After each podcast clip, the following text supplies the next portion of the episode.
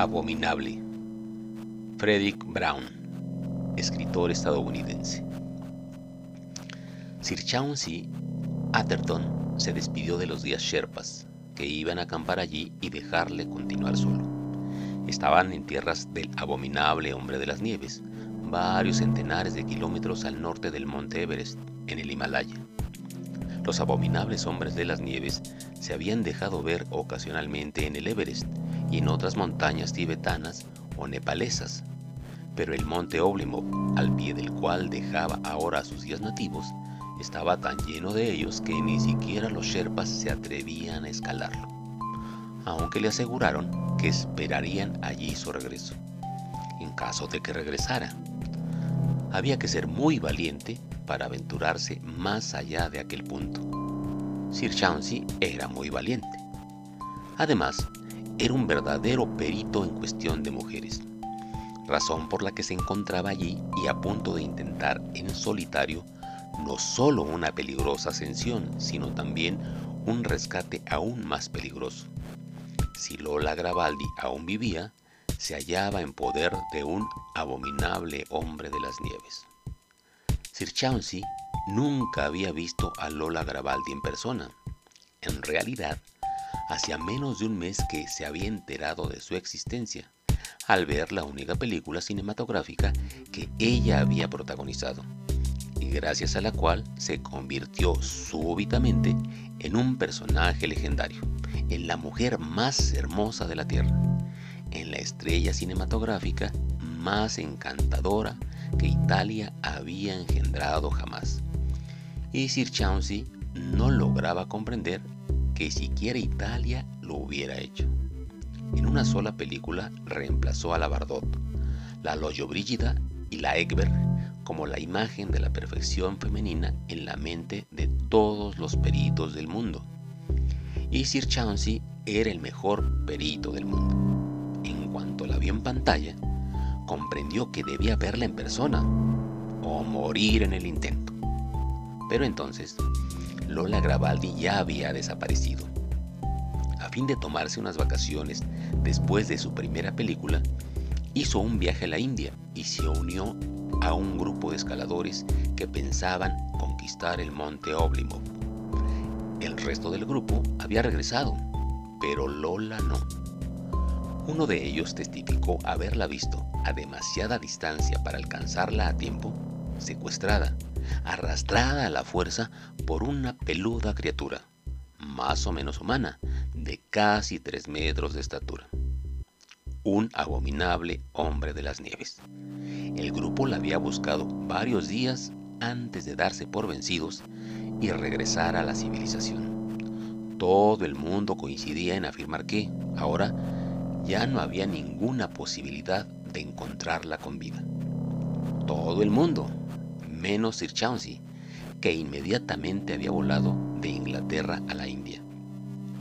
Nada pudo detenerle y ahora ascendía hacia la región de las nieves eternas.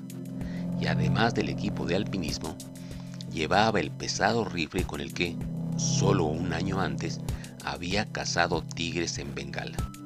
Si el arma podía matar tigres, razonaba, también podía matar hombres de las nieves. La nieve se arremolinaba en torno suyo mientras avanzaba hacia la línea de nubes. De repente, a unos 12 metros de él, que era hasta donde su vista alcanzaba, divisó una monstruosa figura que no era totalmente humana. Alzó el rifle y disparó. La figura cayó y siguió cayendo.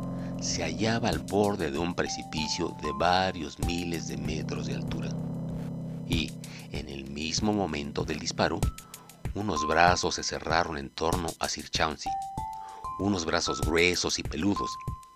Y después, mientras una mano le inmovilizaba fácilmente, la otra le arrebató el rifle y lo dobló en forma de L con la misma facilidad que si se tratara de un palillo tirándolo después. Se oyó una voz procedente de un punto situado a unos 60 centímetros por encima de su cabeza. Estate quieto y no te pasará nada. Sir Chauncey era un hombre valiente, pero una especie de gemido fue todo lo que pudo articular, pese a la aparente garantía de las palabras. La criatura situada a su espalda le mantenía tan fuertemente apretado contra sí que no pudo alzar ni volver la mirada para ver qué cara tenía. Te lo explicaré, dijo la voz a sus espaldas. Nosotros, a los que llamáis abominables hombres de las nieves, somos humanos, pero transmutados. Hace muchos siglos formábamos una tribu, igual que los Sherpas. Por casualidad descubrimos una droga que nos permitió cambiar físicamente y adaptarnos. Gracias a un aumento de estatura, pilosidad y otros cambios fisiológicos a un frío y una altitud extremos, así como trasladarnos a las montañas, a regiones donde otros no pueden sobrevivir, excepto los pocos días que dura una expedición de alpinismo. ¿Lo entiendes? Sí, consiguió articular Sir Chauncey. Comenzaba a entrever un rayo de esperanza. ¿Acaso la criatura iba a explicarle estas cosas si pensara matarle? En este caso continuaré. Nuestro número es reducido y cada día lo es más. Por esta razón, ocasionalmente capturamos, tal como te hemos capturado a ti, a un alpinista.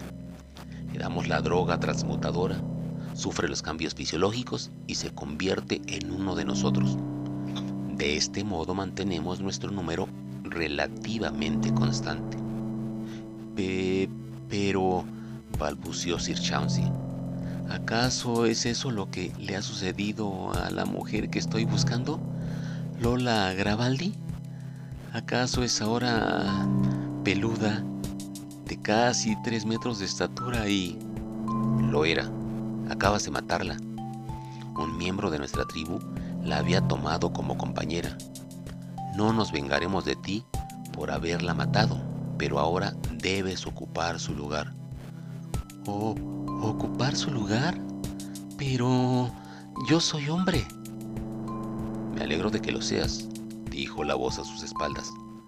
Se vio obligado a girar bruscamente y se encontró frente a un enorme cuerpo peludo con la cara al mismo nivel de dos montañosos senos peludos. Me alegro de que lo seas, porque yo soy una abominable mujer de las nieves. Sir Chauncey se desmayó, siendo inmediatamente recogido y alzado en brazos, con la misma facilidad que si de un osito de juguete se tratara, por su nueva compañera.